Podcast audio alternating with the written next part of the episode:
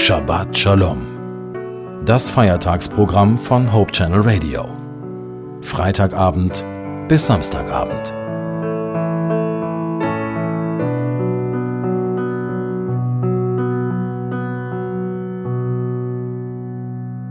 Ich begrüße Sie zum Ausklang dieses Sabbats, der nun zu Ende geht. Mein Name ist Winfried Vogel und ich darf Sie einige Augenblicke lang in eine neue Woche begleiten. Der Bibelabschnitt, den ich dafür ausgesucht habe, steht im Evangelium des Lukas und dort im 14. Kapitel, Verse 25 bis 35. Ich möchte Ihnen das gerne einmal vorlesen. Eine große Menschenmenge begleitete Jesus.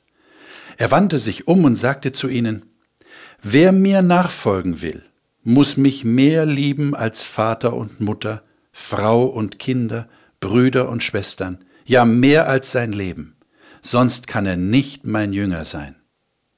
Und ihr könnt auch nicht meine Jünger sein, wenn ihr nicht euer Kreuz auf euch nehmt und mir nachfolgt.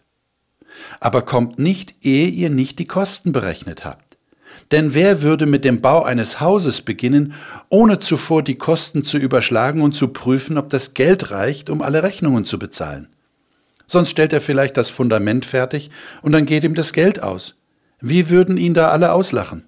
Sie würden sagen, das ist der, der mit dem Bau eines Hauses angefangen hat und dann nicht genug Geld hatte, es fertigzustellen. Oder welcher König käme je auf den Gedanken, in den Krieg zu ziehen, ohne sich zuvor mit seinen Beratern zusammenzusetzen und zu erörtern, ob seine Armee von 10.000 Soldaten stark genug ist, die 20.000 Soldaten zu besiegen, die gegen ihn aufmarschieren. Wenn er dazu nicht in der Lage ist, wird er dem Feind, wenn dieser noch weit weg ist, Unterhändler entgegenschicken und versuchen, einen Frieden auszuhandeln. Genauso kann auch niemand mein Jünger sein, ohne alles für mich aufzugeben. Salz ist gut zum Würzen, aber wie macht man es wieder salzig, wenn es seine Würzkraft verliert? Geschmackloses Salz eignet sich weder für den Boden noch als Dünger, es wird weggeworfen. Wer bereit ist zu hören, soll zuhören und begreifen. Ich habe diesen Text nach der Übertragung gelesen, die sich in der Neues Leben Bibel findet. Das ist ja gar kein so einfacher Bibelabschnitt. Jesus rechnet den Menschen, die ihm hinterherlaufen, vor, was es kostet, ihm wirklich nachzufolgen. Es sind eigentlich drei Aussagen, die hier besonders ins Auge stechen. Alles andere sind Illustrationen, mit denen Jesus deutlich machen will, warum es so wichtig ist, erst einmal zu überschlagen, was einem abverlangt wird, bevor man sich auf so etwas einlässt wie ein Haus zu bauen oder einen Krieg zu führen. Diese drei Aussagen sind die folgenden. Erstens. Nur der kann ein Jünger Jesu sein, der alle seine Verwandten und sich selbst weniger liebt als Jesus. Martin Luther ist sogar noch drastischer in seiner Ausdrucksweise. Er übersetzt, wenn jemand zu mir kommt und hasst nicht seinen Vater, Mutter, Frau, Kinder, Brüder, Schwestern und dazu sich selbst, der kann nicht mein Jünger sein. Das ist schon krass, oder? Meine Eltern hassen, meine Frau, meine Kinder, Brüder, Schwestern und mich selbst auch. Das will Gott? Bevor ich darauf näher eingehe, noch die anderen beiden Aussagen, und die stehen in ihrer Radikalität der ersten keineswegs nach. Zweitens, nur der kann ein Jünger Jesu sein, der sein Kreuz trägt. Und dann gewissermaßen als Parallele dazu im Vers 33, drittens, nur der kann ein Jünger Jesu sein, der sich lossagt von allem, was er hat. Das ist die Botschaft Jesu. Stellen wir uns die Szene nochmal vor in unserem inneren Auge. Da läuft ihm eine große Menge Menschen hinterher, wahrscheinlich aus unterschiedlichen Motiven. Die einen wollen vielleicht geheilt werden, die anderen wollen Wunder sehen, die anderen wollen mal wieder eine gute Predigt hören, wieder andere laufen einfach mit, weil da vielleicht etwas Interessantes passiert. Und Jesus macht sich Sorgen um diese Menschen, weil er weiß, dass der Anspruch der Nachfolge ein höherer ist, als nur mitzulaufen. Wer Jesus nachfolgen will, der muss sich darüber klar werden, was das eigentlich bedeutet. Und Jesus ist grundehrlich zu diesen Menschen. Er schenkt ihnen sozusagen reinen Wein ein. Und zugegeben, das klingt ziemlich radikal.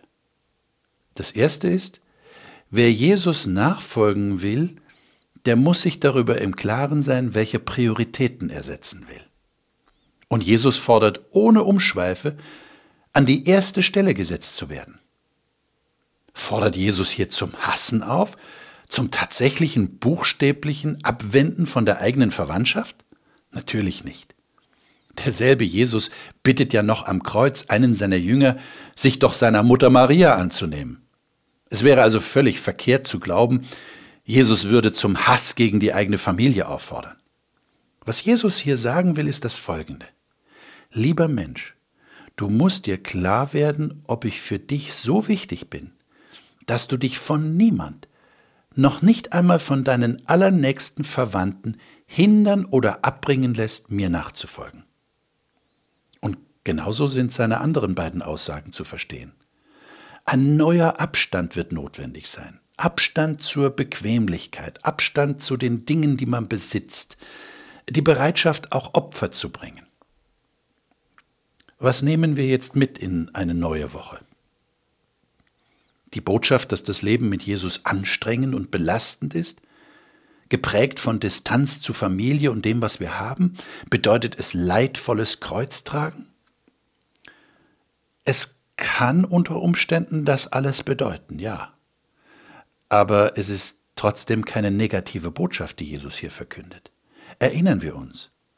Jesus möchte, dass jeder darüber nachdenkt, ihm nachzufolgen. Dass jeder, der darüber nachdenkt, weiß, worauf er sich tatsächlich einlässt. Es erfordert eine klare Entscheidung. Und Entscheidungen, das wissen wir alle, haben immer Konsequenzen. Und Jesus will, dass wir uns darüber Gedanken machen, damit wir nicht überrascht sind und uns womöglich abwenden, so wie dieser junge Mann, der traurig weggeht, weil Jesus ihm nahelegt, mit seinem Reichtum Gutes zu tun. Zum Beginn dieser neuen Woche wünsche ich Ihnen die Gewissheit, dass der Lebensweg mit Jesus das Beste ist, was einem Menschen passieren kann. Und da ist es allemal wert, die Prioritäten, von denen Jesus hier spricht, richtig zu setzen. Ich wünsche Ihnen den Segen Gottes.